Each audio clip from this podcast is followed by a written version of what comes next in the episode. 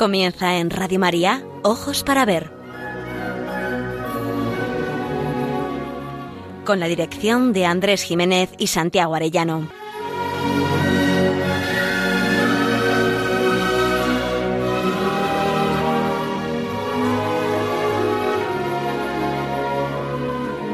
Muy buenos días, queridos amigos. Les saludamos este 3 de agosto en pleno verano desde Pamplona, donde realizamos esta edición de Ojos para Ver, que realizamos el primer, y tercer martes de cada mes. Hoy hablaremos sobre el amor humano, el amor de entrega fundamentalmente. Lo hacemos todo ello con un deseo principal, estos dos que estamos aquí con ustedes, Miguel Ángel Irigaray a los mandos y en tareas de locución, y Andrés Jiménez que les habla. Ya saben, queremos aprender a mirar para aprender a vivir.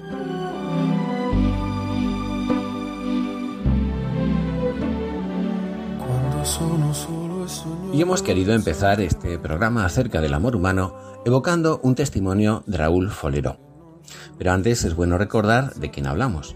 Raúl Folero descubrió el drama de los leprosos en África en 1935 mientras viajaba a orillas del río Níger le había enviado al continente africano el periódico La Nación de Buenos Aires para que escribiera una serie de reportajes sobre el padre Charles de Foucault, asesinado en Argelia en 1916. Mientras arreglaban una avería en su automóvil, Folero vio asomarse entre la espesura unos rostros asustados y famélicos. Les gritó que se acercaran, pero echaron a correr. Folero preguntó al guía quiénes eran esos hombres. Le contestó que leprosos. Volvió a preguntarle por qué estaban allí. La pregunta fue lacónica e indiferente. Son leprosos. Raúl Folero quedó muy impresionado. Él mismo aseguró, fue aquel día cuando decidí no luchar más que por una sola causa durante toda mi vida, la de esos miles y miles de hombres y mujeres a los que nuestra ignorancia, nuestro egoísmo y nuestra cobardía han convertido en leprosos. 1954, Raúl Folero instauró la Jornada Mundial de los Leprosos y el 1 de septiembre de ese mismo año escribió dos cartas iguales, una al presidente de los Estados Unidos y otra al presidente de la Unión Soviética, en la que pedía a cada uno un bombardero para acabar con la lepra en el mundo. No le hicieron caso, pero no se rindió y siguió trabajando incansable a favor de los leprosos de todo el mundo, por su cura y su cuidado y por el reconocimiento de su dignidad de personas. Forero gastó su vida con dos consignas que tienen plena vigencia y engloban una solidaridad genuinamente cristiana. Nadie tiene derecho a ser feliz a solas y la única verdad es amarse. Con estas frases solía acabar sus discursos. La única verdad es amarse no es una frase hecha. Hemos querido traer aquí un hecho real narrado por el propio Raúl Folero, en el que se pone de manifiesto la verdad del amor de modo sobresaliente. Un hombre enfermo de lepra, a través de la fidelidad y delicadeza del amor de su esposa, mantiene viva su ilusión y la conciencia de su dignidad humana. La dignidad de las personas reside en el valor que cada una presenta por ser única e irrepetible, pero la conciencia de ese valor se adquiere cuando uno se experimenta amado de manera incondicional, asegurado por la certeza que ofrece el amor, el cuidado y la fidelidad que recibimos de otras personas. El amor de entrega da valor a todas las cosas y hace que experimentemos la dignidad de nuestra vida.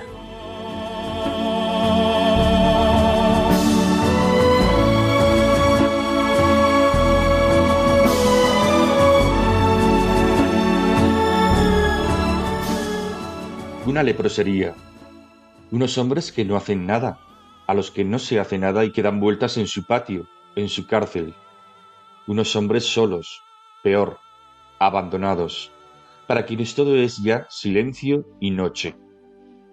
Uno de ellos, sin embargo, uno solo, ha conservado los ojos claros, sabe sonreír y cuando se le ofrece algo decir gracias.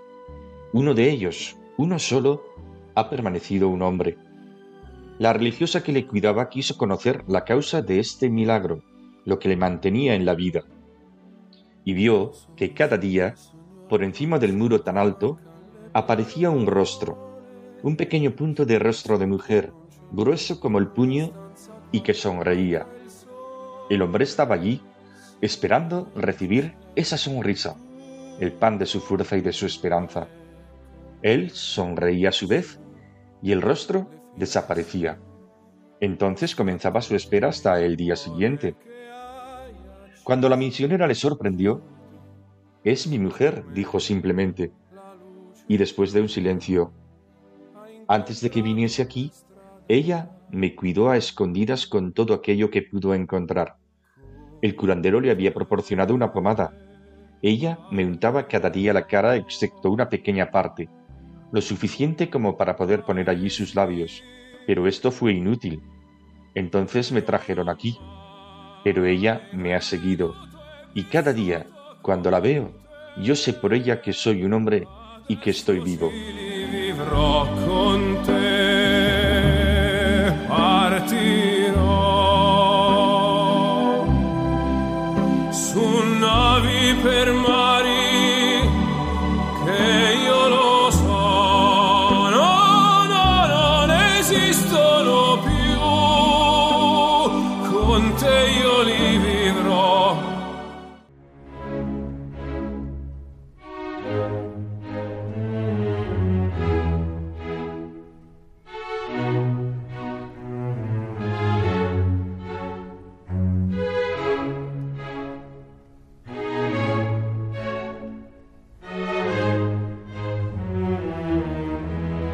Ojos para ver, el don de la belleza.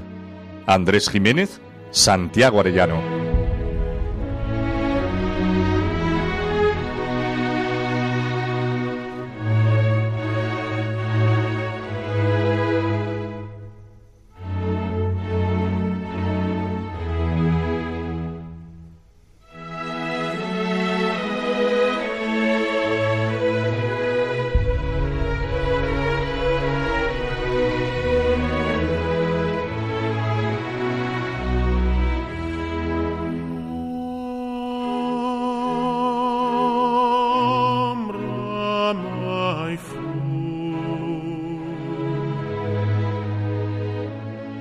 En programas pasados hablábamos de la vocación del arte a la belleza y también de la necesidad de concebir y vivir nuestra vida como un camino que nos conduce a una plenitud a la que somos llamados en cuanto humanos. Belleza y sentido de la vida tienen mucho que ver entre sí, pero también ambos ostentan un vínculo profundísimo con el amor. Seguramente no exista entre todas las aspiraciones humanas otra más noble que la de amar y ser amado. El amor es la suprema expresión del humano. Consiste en querer el bien para alguien, como ya dijo acertadamente Aristóteles. Esta es una clave que pasa a ser nuclear en la comprensión del ser humano a partir de la mirada cristiana. La vocación al amor es precisamente el punto más neurálgico de la antropología cristiana. Son hoy muy profundas las oscuridades que han sido promovidas a este respecto por el relativismo moral y las ideologías emanadas desde el individualismo liberal o desde las propuestas de género que hunden sus raíces en los escombros del marxismo y el constructivismo. Las sombras de la ideología de género, de modo singular, son un intento de retorcer la naturaleza de la persona y de privar a ésta de una referencia moral sólida y objetiva. Pero no es solo cuestión de tener ideas claras acerca del verdadero amor, de la naturaleza humana o de lo que significa la persona y la plenitud de lo humano. Está también el pecado, que supone sobre todo un obstáculo de la inteligencia, un endurecimiento de la voluntad, una fijación de las pasiones. La experiencia nos demuestra que, a consecuencia del pecado, todo resulta trabajoso, y especialmente las relaciones interpersonales. La herida del pecado es la raíz escondida de muchos de los factores de la fragilidad del amor, que vive amenazado por el egoísmo, el espíritu de dominio, la deslealtad, la veleidad. Esto lleva a confundir la verdadera naturaleza del amor con el modo en que éste se vive de hecho bajo la sombra del pecado. El amor decía una canción que está en el aire, pero lo cierto es que está en todas y cada una de las cosas, como una huella y un sentido escondido, porque todo es don, todo en la vida se nos da, todo es gracia. Hay amor en cada amanecer y en cada atardecer, en las oportunidades para afrontar tareas y trabajar en la satisfacción de las necesidades que tejen nuestra vida cotidiana. Hay amor en las criaturas de este mundo, en el cielo estrellado y en la lluvia, en la luz y el calor del sol, en los recursos y los seres que la naturaleza brinda para nuestro sustento y compañía. Sobre todo, hay amor en las personas, en su capacidad de dar y recibir para hacer humana nuestra vida. No debemos olvidar que en el amor humano, en el cual se transparenta la dignidad de las personas, se encuentra el más grande tesoro de hermosura y de sentido, la presencia de un Dios que es amor y providencia, que gobierna el mundo a través de sus criaturas, que nos habla a través de ellas y especialmente a través de lo que en ellas es semejanza e imagen de su amor creador y redentor, el corazón humano, núcleo íntimo de la persona.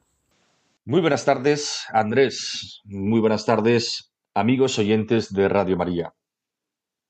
Es cierto lo que dice Andrés, pero si queremos comprender la grandeza del amor que es fuente de sentido para la vida humana, primero es necesario haber comprendido qué significa para el hombre y la mujer ser personas.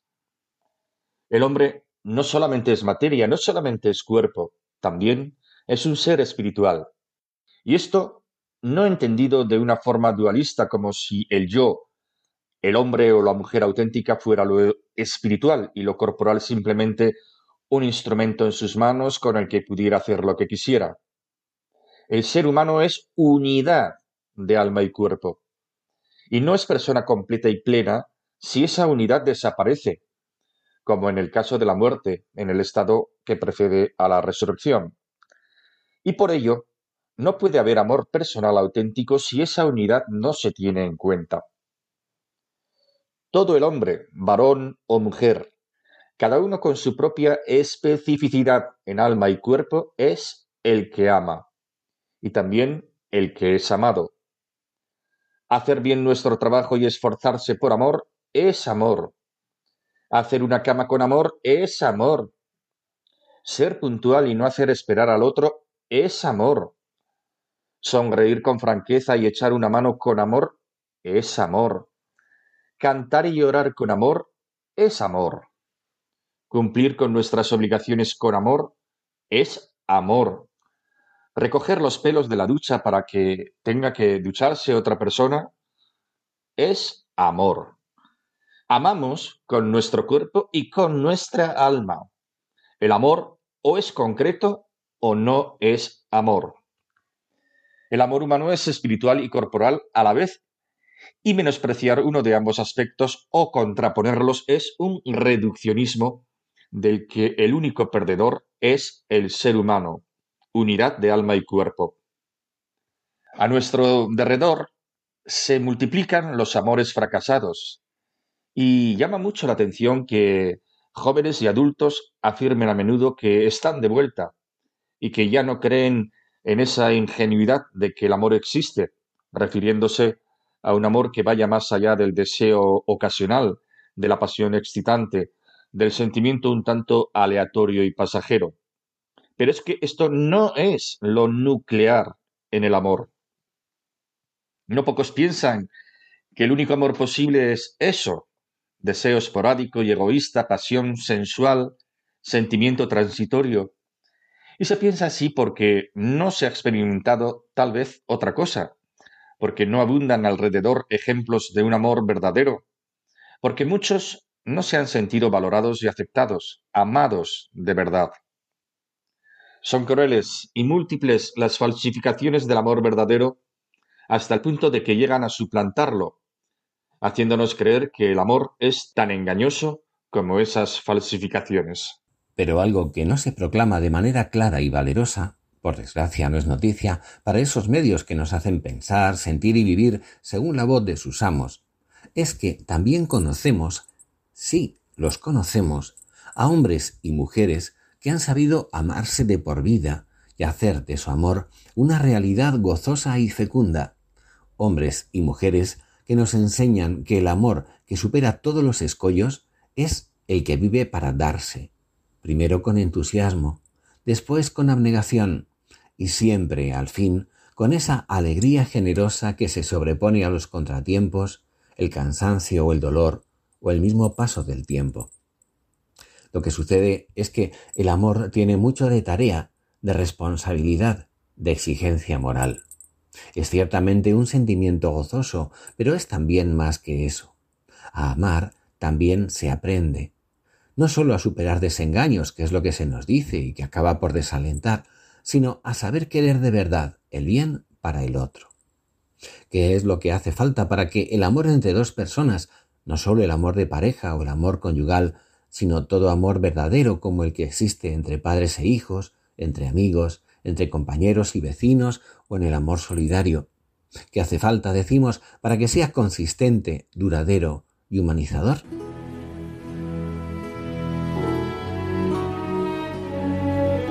Aprender a mirar. Ojos para ver. Radio María.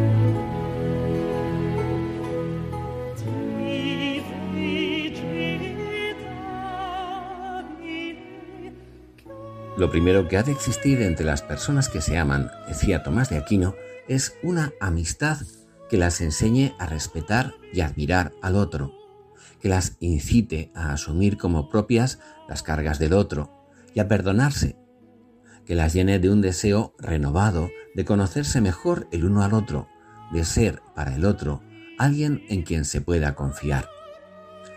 En primer lugar, Conviene distinguir muy bien el amor que es propio de la voluntad, que es un querer, del amor propio de la afectividad, el sentimiento amoroso, que es un sentir. Y ojo, decimos distinguir, no separar y contraponer. El amor sensible, por un lado, obedece a estímulos de agrado, y en su raíz no es un acto libre, no es premeditado, sino un movimiento interior, espontáneo, de atracción hacia algo, una emoción, un sentimiento, pero que por la misma razón puede desaparecer si el estímulo de agrado no persiste. No es en rigor un acto libre y del que se pueda responder. No tiene valor moral en sí mismo. Ahora bien, se puede o no consentir en él, y esto sí tiene ya valor moral, porque la voluntad lo confirma o lo rechaza. Por su parte, el amor de voluntad, en cambio, es el querer que se dirige libremente hacia un bien que se comprende que es bueno. Es fruto de una decisión cuyo origen es la elección, la determinación del propio sujeto que quiere algo o a alguien. En cierto modo, todo querer es amor, pero no es lo mismo amar una cosa que amar a una persona. El amor que se dirige a la cosa es un amor de posesión. Se busca poseer algo, y se quiere ese algo para alguien, ya sea para uno mismo o para otra persona, y por lo tanto como un medio que se pretende para un fin. En cambio, el amor que se dirige a la persona no busca su posesión, no se la quiere para nada distinto del mismo ser amado. Se le quiere por él mismo y para él. Dicho de otro modo, es un amor de donación, de entrega. Su nombre técnico es el de amor de benevolencia. El amor de persona no busca poseer al ser amado, sino una comunión con él. Se aprende a amar educando y fortaleciendo la propia voluntad, el verdadero querer y la capacidad de asombro y de entusiasmo. Un simple me gusta o me gustas, me apetece, me hace sentir, no pueden cimentar un amor profundo porque no poseen consistencia. ¿Acaso podemos prometerle a alguien siempre me vas a gustar? Enamorados que sienten despertar arrebatos de pasión, que gozan y sufren sus emociones, dejan de experimentar el mismo atractivo y los mismos sentimientos, o con el paso del tiempo y en un momento dado. Ya no sentimos lo mismo, no es como al principio, porque en rigor ello no depende de nosotros, no está en nuestra mano y no podemos garantizarlo siempre. El enamoramiento es, puede ser, el comienzo de algo que tiene que ser mucho más grande, el amor. Eso que Kierkegaard definía como un solo a ti, con todas las fuerzas de mi ser y para siempre. El amor que se dirige a la persona es un amor que reconoce el valor que la persona amada ostenta como persona, por ser la persona el tú concreto que es. En expresión de Joseph Piper, amar es ponerse ante una persona y decirle, es bueno que existas, es bueno que estés en el mundo. Gustave Thibon ha escrito a este respecto que un amor solo es grande y duradero en la medida en que lo nutren también las decepciones y dolores que tropezamos en el camino. Y Juan Manuel de Prada, con su mordacidad característica, sentencia que la evidente que la tara principal de nuestra generación es desconocer lo que hay de positivo y fecundo en el dolor. Porque el amor, para ser de veras grande y duradero, escribe de Prada, necesita también nutrirse con sacrificios. No hay amor duradero sin sacrificio mutuo, sin esfuerzo para superar las decepciones, la monotonía, sin paciencia para soportar los defectos propios y los del otro. Y por último, no debemos olvidarlo. El amor humano tiene que entrelazarse con el amor eterno, con el Dios que es amor. El mundo nos sobrepasa y somos seres precarios a pesar de los tesoros de los que somos portadores. No somos autosuficientes y necesitamos la ayuda de lo alto. Necesitamos ser atendidos, comprendidos, aceptados y valorados, como escribía un gran maestro y amigo, Abilio de Gregorio. Pero por ello mismo, en nuestra vida es esencial que atendamos, comprendamos, aceptemos y valoremos a los que están a nuestro lado, a nuestros próximos. Y esto es exigente y arduo, pero merece la pena si no queremos que nuestra convivencia se convierta en un infierno en el cual el hombre es un lobo para el hombre. Quien ama de verdad acoge al ser amado no como un Dios, sino como un don de Dios, no lo confunde nunca con Dios, pero no lo separa nunca de Dios. Para amar a un ser finito con todas sus miserias e imperfecciones, es preciso amarle como mensajero de una realidad que le sobrepasa, de una plenitud divina. Como escribía Dante al referirse a Beatriz, ella miraba a lo alto y yo la miraba a ella. Es sumamente importante que busquemos a nuestro alrededor amigos, maestros. Son esas personas que nos ayudan a ser mejores, a las que nuestros problemas y nuestra felicidad no les son indiferentes. Tal vez no abundan, pero es que a lo mejor a nuestro lado hay quienes buscan también personas así. Y tal vez tengamos que empezar nosotros por tratar a quienes nos rodean con más respeto y amabilidad, a ofrecer más desinteresadamente nuestro cariño, nuestro tiempo, nuestra dedicación para que, como decía San Juan de la Cruz, donde no hay amor, pongamos amor y saquemos amor. ¿De dónde surge un amor así? Su fuente está en aquel que nos crea a su imagen y semejanza, y su lógica, amor divino y también amor humano de alma y cuerpo, es el don de sí. La persona humana es sexuada y el amor humano también. La diferencia sexual refleja y responde en el fondo a la lógica divina, a la comunión y donación trinitaria, que hace posible la complementariedad de las personas y la comunión amorosa, que se prolonga como ámbito de acogida y crecimiento para los hijos. El amor humano y cotidiano tiene que armonizarse con el amor divino para lograr su plenitud. De hecho, los cristianos saben, sabemos, que la expresión y la fuente del amor verdadero y pleno no es otra que el amor de Cristo crucificado, del amor divino.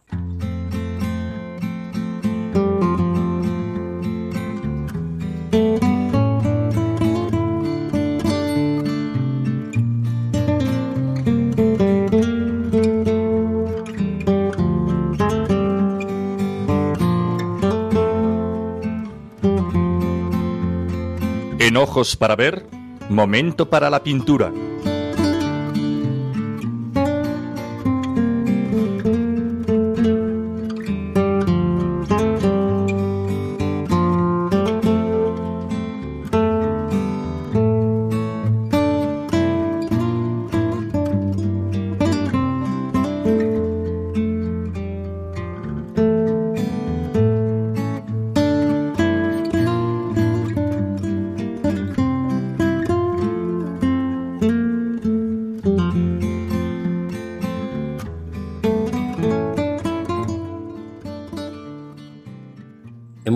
Para hoy un cuadro del pintor surrealista belga René Magritte, en el que el autor denuncia de manera magistral el proceso de despersonalización que constata en nuestros días, y más en concreto en lo relativo a la relación amorosa entre el hombre y la mujer.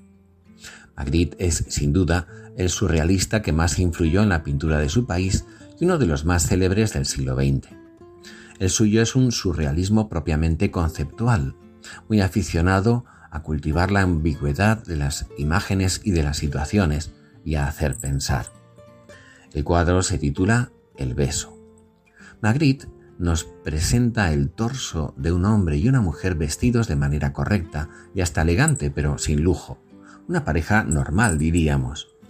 Ambos tienen la cabeza cubierta con sendos paños, en un gesto de besarse apasionadamente, pero como si decididamente hubieran ocultado la imagen de su rostro y en consecuencia su identidad y personalidad, no sólo para nosotros, espectadores, sino entre ellos mismos.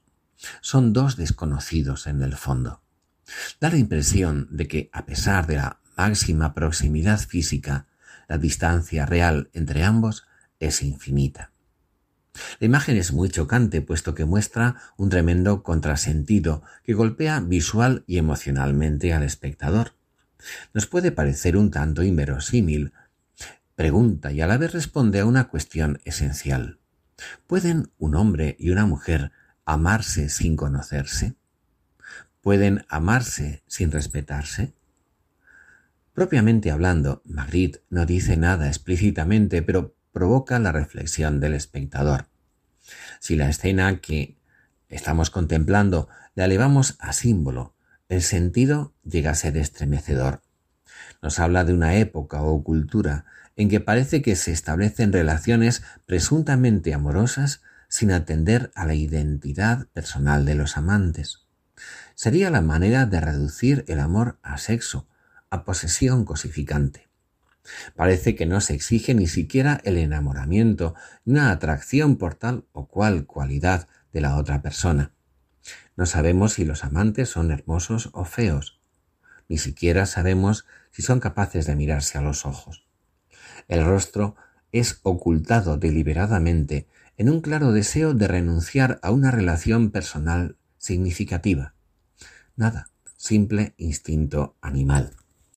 No parece que Magritte pretenda exaltar eso que se ha llamado cínicamente el amor libre.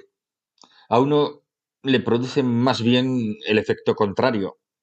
Es un amor sin amor, pasión deliberadamente ciega y anónima. Se siente más bien horror o aversión, y no por el hecho en sí, que en todo caso da pena, sino por lo que tiene de fenómeno social, de denuncia, de reflexión hacia algo que se contempla con profunda tristeza.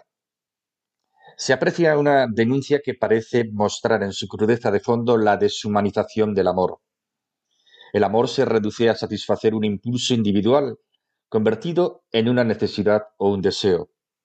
No hay lugar para la búsqueda de un bien interpersonal, para la mutua donación de dos personas que se entregan en cuerpo y alma, que se ofrecen en íntima relación para fundar un proyecto de vida en común. La comunión de las personas que el amor persigue y funda, exige el reconocimiento de la persona del otro y de uno mismo, el respeto, la delicadeza, la confianza mutua.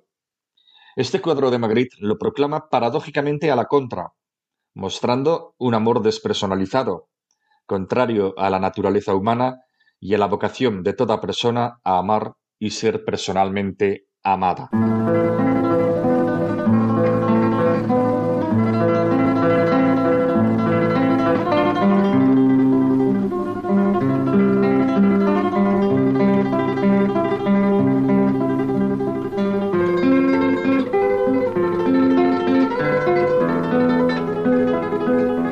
Momento para la poesía.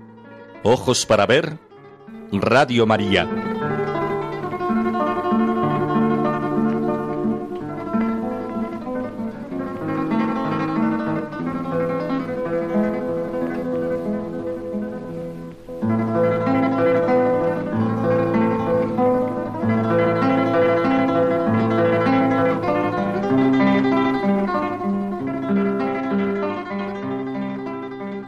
¿Cuántas veces consideramos que la poesía tiene que alzarse sobre una forma bruñida y rigurosa? Nos cuesta admitir que el fundamento de la belleza está en la verdad. En poesía, unas palabras consiguen hacer evidente y transparente una idea verdadera que por vivida resulta bella. Cuando el arte llega a su plenitud, su medida se ajusta al registro del corazón humano. Sonoridad, ¿para qué? Grandilocuencia, ¿para qué? Verdad y nada más que verdad que hace exultar los más nobles sentimientos humanos. Recordaremos ahora un poema de la cubana Dulce María Loinaz titulado Si me quieres, quiéreme entera, cuyo asunto es amoroso, profundamente amoroso. La forma, con versos de medida variada y una rima asonante en versos impares, es un diálogo en el que solo oímos la voz de la mujer, suponemos que el hombre escucha. Al menos nosotros sí que la escuchamos. Es a nosotros a quienes nos alecciona. Propiamente se trata de una súplica condicionada, si me quieres. Y es en esta súplica donde Dulce María Loinaz ha sabido comunicar la verdad universal para cualquier ser humano que anhela y defiende ser querido íntegramente. Porque no puede haber amor donde no hay respeto, donde no hay aceptación de la persona en su integridad.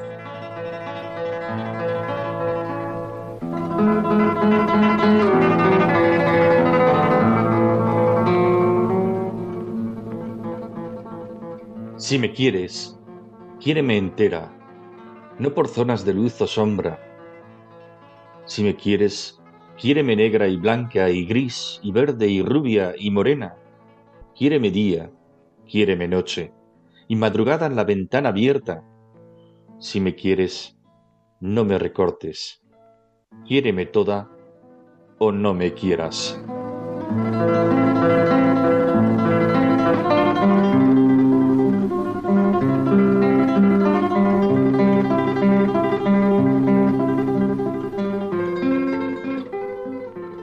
Desde la concupiscencia y el deseo inicial del enamoramiento, el amor-deseo, el eros, nos impulsa a la posesión de aquella cualidad que nos incita y nos deslumbra en el otro.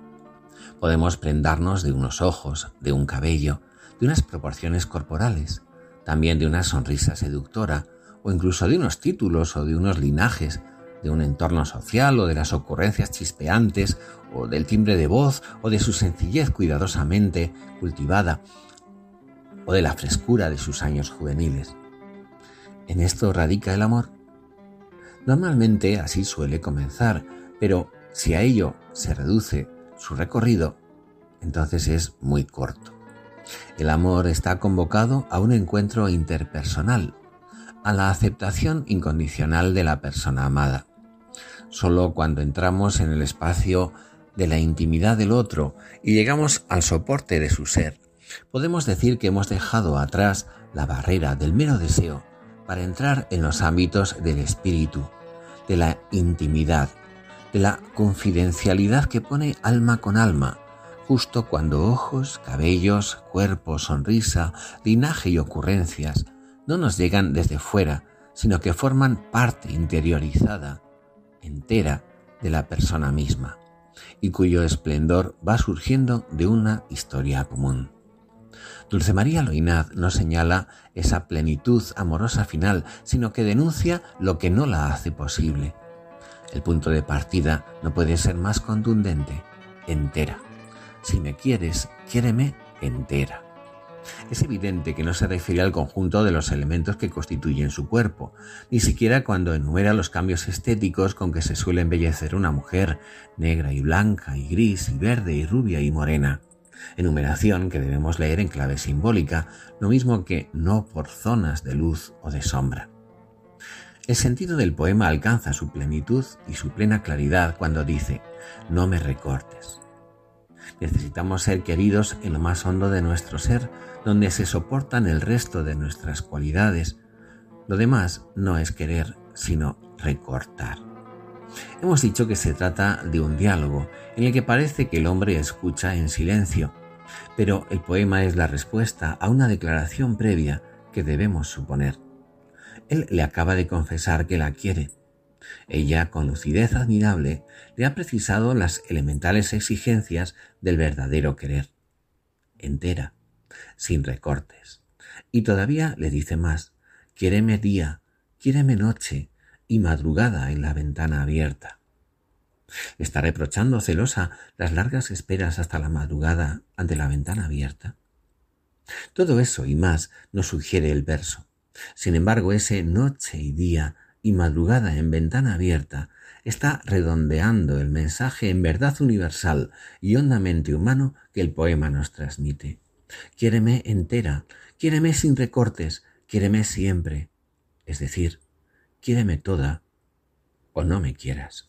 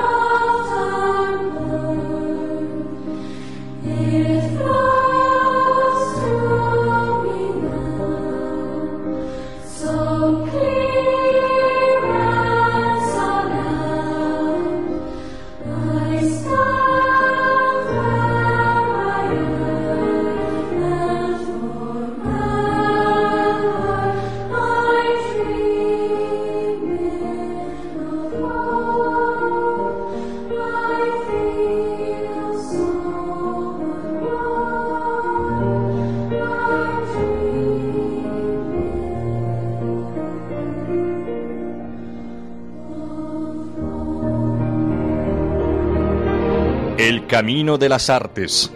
Ojos para ver.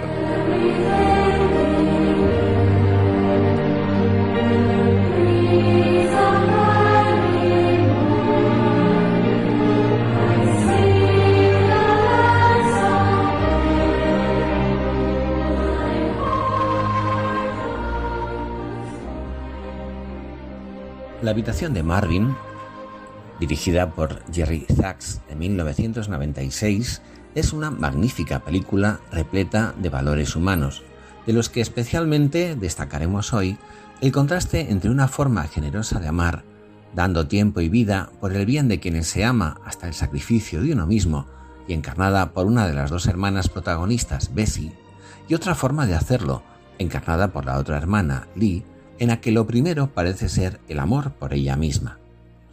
La película, en apariencia de formato y temática menor, cuenta con un plantel de intérpretes simplemente extraordinario, entre los que destacan Diane Keaton, Meryl Streep, Leonardo DiCaprio y Robert De Niro, este último en un papel secundario. Marvin es el padre de Bessie, personaje interpretado por Diane Keaton, y de Lee, a quien da vida Meryl Streep. Cuando Marvin enferma debido a una embolia, Lee pone tierra por medio para no echar a perder su vida. Veinte años después la encontramos terminando su capacitación en peluquería, divorciada por tercera vez y con dos hijos, el mayor de ellos en tratamiento psiquiátrico por su comportamiento gravemente disruptivo, nada menos que acaba de quemar su casa. Bessie, en cambio, optó por quedarse en casa junto al padre enfermo y con las facultades mentales disminuidas. Después de 20 años atendiendo al padre y a la tía Ruth, hipocondríaca y con demencia senil, le diagnostican una leucemia. Es precisamente la necesidad de un trasplante de médula lo que reúne de nuevo a las hermanas. Ambas, como dijimos, representan dos actitudes principales ante la vida, la de vivir para los demás, como Bessie, o la de vivir para sí misma, como Lee. Lee apenas se atreve a entrar en la habitación de su padre. Está dispuesta a ayudar a su hermana en su enfermedad, pero quiere que todo aquello termine cuanto antes para poder volver a su vida. Implicarse demasiado sería haber comprometido su futuro profesional y personal. Bessie ha ido resituando su vida, no tanto por una decisión previa, sino como respuesta a las necesidades de las personas queridas que han ido surgiendo. El aparente fracaso de Bessie al renunciar a sus proyectos y permanecer al servicio de su padre oculta en realidad a una mujer que ha aprendido a amar de verdad y que confesará no puedo imaginar un modo mejor de vivir mi vida. En el momento central de la historia, que reproduciremos seguidamente, dirá con agradecimiento He tenido tanto amor. Pero contra lo que al principio piensa su hermana Lee, no se trata de que su padre y su tía la quieran mucho, sino de todo el amor que ella ha tenido ocasión de ofrecerles. La suya es una vida llena de sentido. Es la historia de una inmensa generosidad cotidiana y plena de dedicación que irradiará a los demás personajes, singularmente a Hank, el hijo mayor de Lee. Hank, personaje interpretado por un joven Leonardo DiCaprio, es un muchacho de 17 años sumamente problemático y servirá de contrapunto a la relación entre las hermanas. La tensa relación con su madre está marcada por la añoranza de un padre idealizado de cuya ausencia le culpa a ella. La madre, por su parte, es incapaz de mostrarle amor, porque no puede llegar hasta él y comprender su situación. En suma, a Hank le falta lo que todos necesitamos, sentirse acogido, comprendido, valorado, amado. Y eso es lo que el muchacho empieza a encontrar en su tía Bessie. La habitación de Marvin muestra que el amor de entrega da valor a todas las cosas. Cuando Bessie recuerda los años pasados junto al padre y la tía enfermos, lo hace con agradecimiento por el amor que ha podido dar. El cuidado de los enfermos no es únicamente la respuesta a las necesidades del que sufre, sino también una oportunidad para que las personas que las atienden, dándose, realicen la vocación más profunda del ser humano, amar.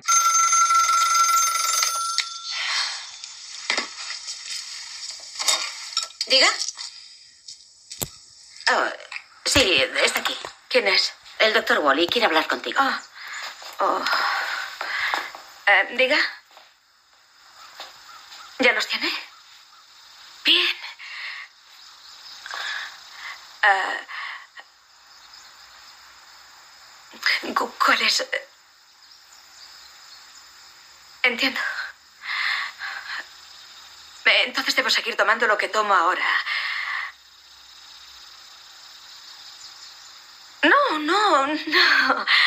No, lo entiendo. No. De acuerdo. Gracias. Adiós, doctor. Bueno, eh, tiene los resultados de las pruebas y parece que no han ido bien. Bueno, es, era más o menos de esperar. Sabíamos que, eh, que- Quizá deberían repetirlas. Puede que se hayan equivocado. Puede.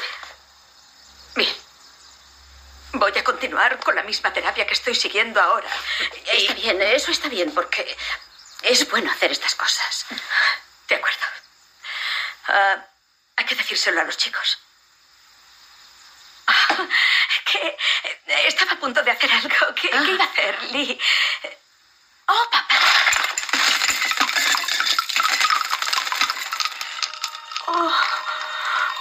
¿Quieres ir a acostarte un rato? No, no, no, no. Eh, Estoy bien, estoy bien. Es solo que. Solo. Puedo hacerlo yo. No, no, no. No te Lee, preocupes. No, no. Tranquila.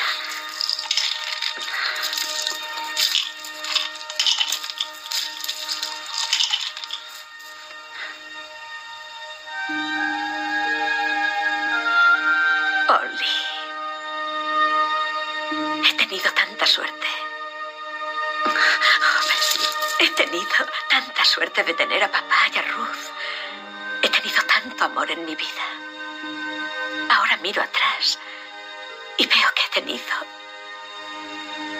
tanto amor. Ellos te quieren mucho. No, no quiero decir eso. No, no. Me refiero al amor que yo he sentido por ellos. He tenido tanta suerte de haber podido sentir tanto amor por alguien. Así es. cierto. Lee. Hay que decírselo a Hank.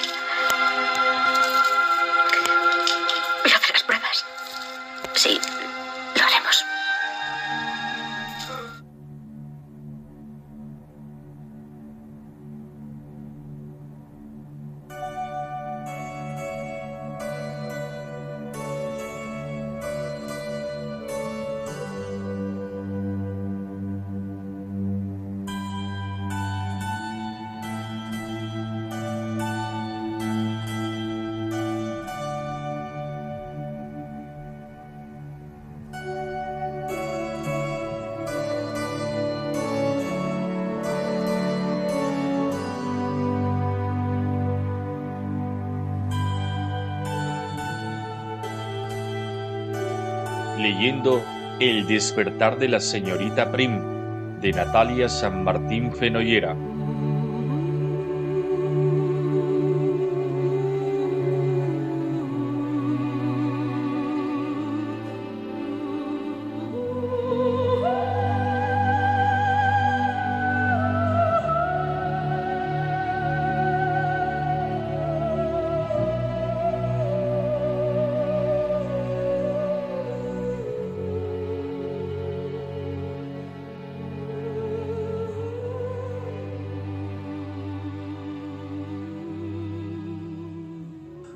Las subtramas de la novela de Natalia San Martín Fenollera es la historia amorosa vivida por la protagonista.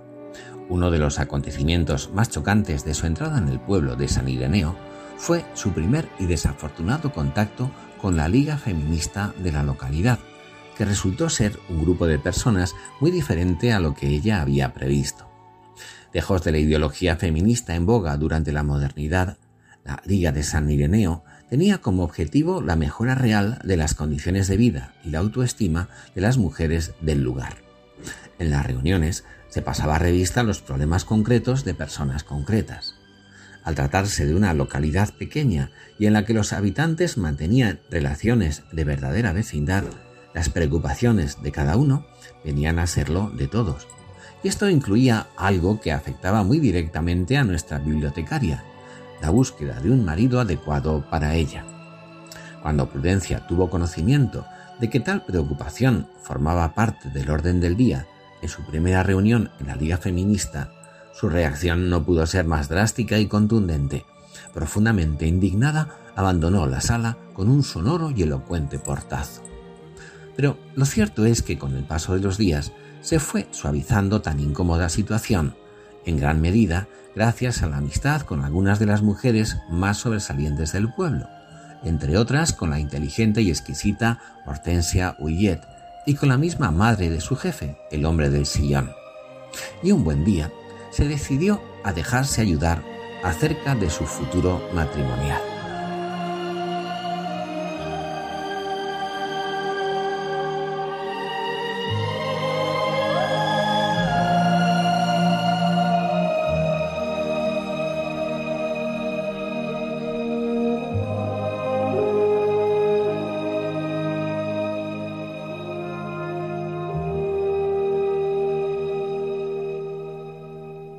¿Estás segura, querida? le preguntó Hortensia Oeyet la mañana en que la bibliotecaria le comunicó sus intenciones. Supongo que no. ¿Quién puede estarlo? Pero creo que si hasta ahora no he encontrado al hombre adecuado, tal vez se deba a mi negligencia. Oh, pero eso no es culpa suya, no funciona así, protestó Emma Giovanazzi, que también había sido invitada. Le parecerá una tontería, habló por experiencia en el asunto, pero no sabe usted lo importantes que son las pequeñas cosas cuando una se va haciendo mayor. La señorita Prim bebió un sorbo de su té. Ella también creía en el valor de las cosas pequeñas. Es como una novela de detectives, Prudencia, dijo la florista. ¿A qué se refiere? contestó la señorita Prim. Al amor, me refiero al amor. Ya existe, no lo dude usted. Solo debe descubrir dónde está, seguir el rastro, investigar, exactamente como hace un detective. La señorita Prim se rió antes de contestar. Pero eso es absurdo. Lo que trata usted de decir es que ya existe el candidato y que yo solo tengo que descubrir cuál es. ¿No es cierto? Las dos mujeres la miraron con indulgencia y le dijeron que era cierto. Muy bien, nunca había oído nada semejante, pero supongamos por un momento que es así, dijo la señorita Prim. ¿Cómo podría descubrirlo? ¿Cuáles son las pistas? Ante una asombrada prudencia Prim, sus amigas le hacen caer en la cuenta de la importancia de la armonía y el equilibrio que debe darse en el matrimonio, y de que probablemente entre las personas conocidas por la joven bibliotecaria se hallaba ya el famoso candidato. La rutina, prudencia. Créame, no es ningún monstruo, es un alimento. Si logra usted hacer algo que crezca ahí, puede estar segura de que ese algo será fuerte y verdadero. Son las pequeñas cosas de cada día de las que hablábamos antes. Las pequeñas cosas, repitió la señorita Prim. Y bien, imaginemos que sigo sus consejos. ¿Pueden ayudarme ustedes en la investigación? ¿O es que debo hacerlo todo sola? Ambas mujeres se miraron divertidas, pero fue la florista la que habló. La investigación es cosa suya, nosotras solo podemos orientarla un poco. Para empezar, podría usted confeccionar una lista de todos los hombres que conoce y que reúnen unas mínimas condiciones objetivas para convertirse en maridos. A esa lista, nosotras añadiremos algún nombre más. Siempre hay candidatos que pasan inadvertidos a los ojos de una, y en eso nosotras dos, por edad, tenemos más experiencia que usted. A partir de ahí, podrá empezar a trabajar. ¿Le parece bien? El primer nombre que vino a la cabeza de la señorita Prim fue el de su antiguo jefe, Augusto Oliver. Pese a que su primera reacción fue un desagradable escalofrío, tuvo que reconocer que si de lo que se trataba era de aplicar un método de investigación científico, no podía hacer una lista de posibles maridos en la que él no figurase. ¿Había querido casarse con ella alguna vez? La señorita Prim sostenía que no. Augusto Oliver era la clase de hombre que disfruta prometiendo cosas que no piensa cumplir.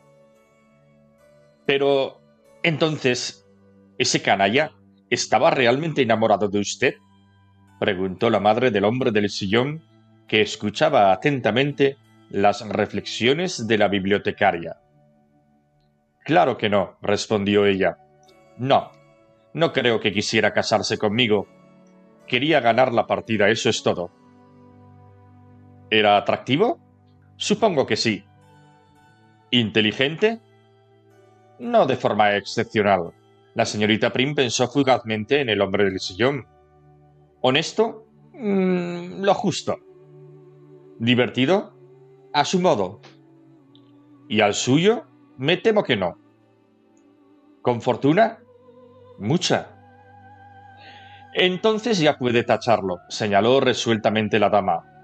Un hombre no demasiado honesto puede mantenerse en los límites de la decencia si tiene la fortuna de ser poco agraciado y de escasos recursos.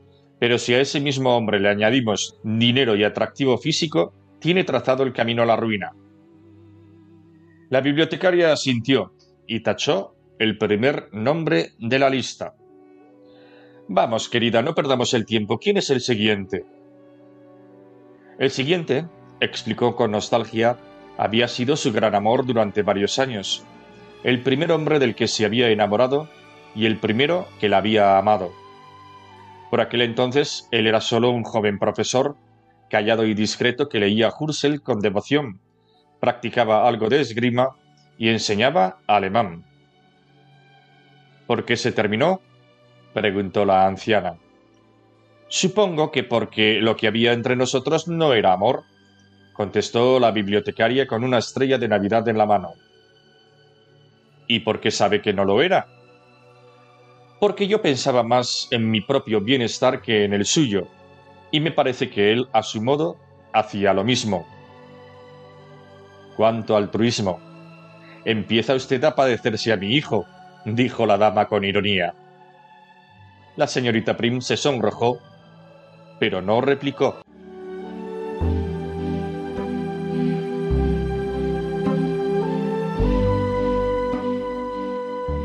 Nos despedimos ya, queridos oyentes. Hoy hemos querido reflexionar acerca del amor humano como fuente de valor y de sentido, también de sus falsificaciones.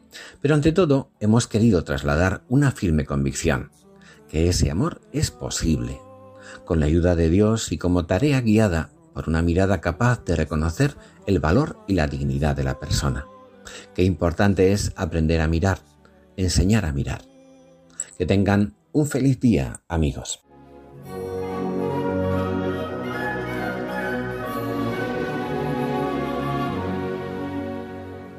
Finaliza en Radio María, Ojos para Ver. Un programa dirigido por Andrés Jiménez y Santiago Arellano.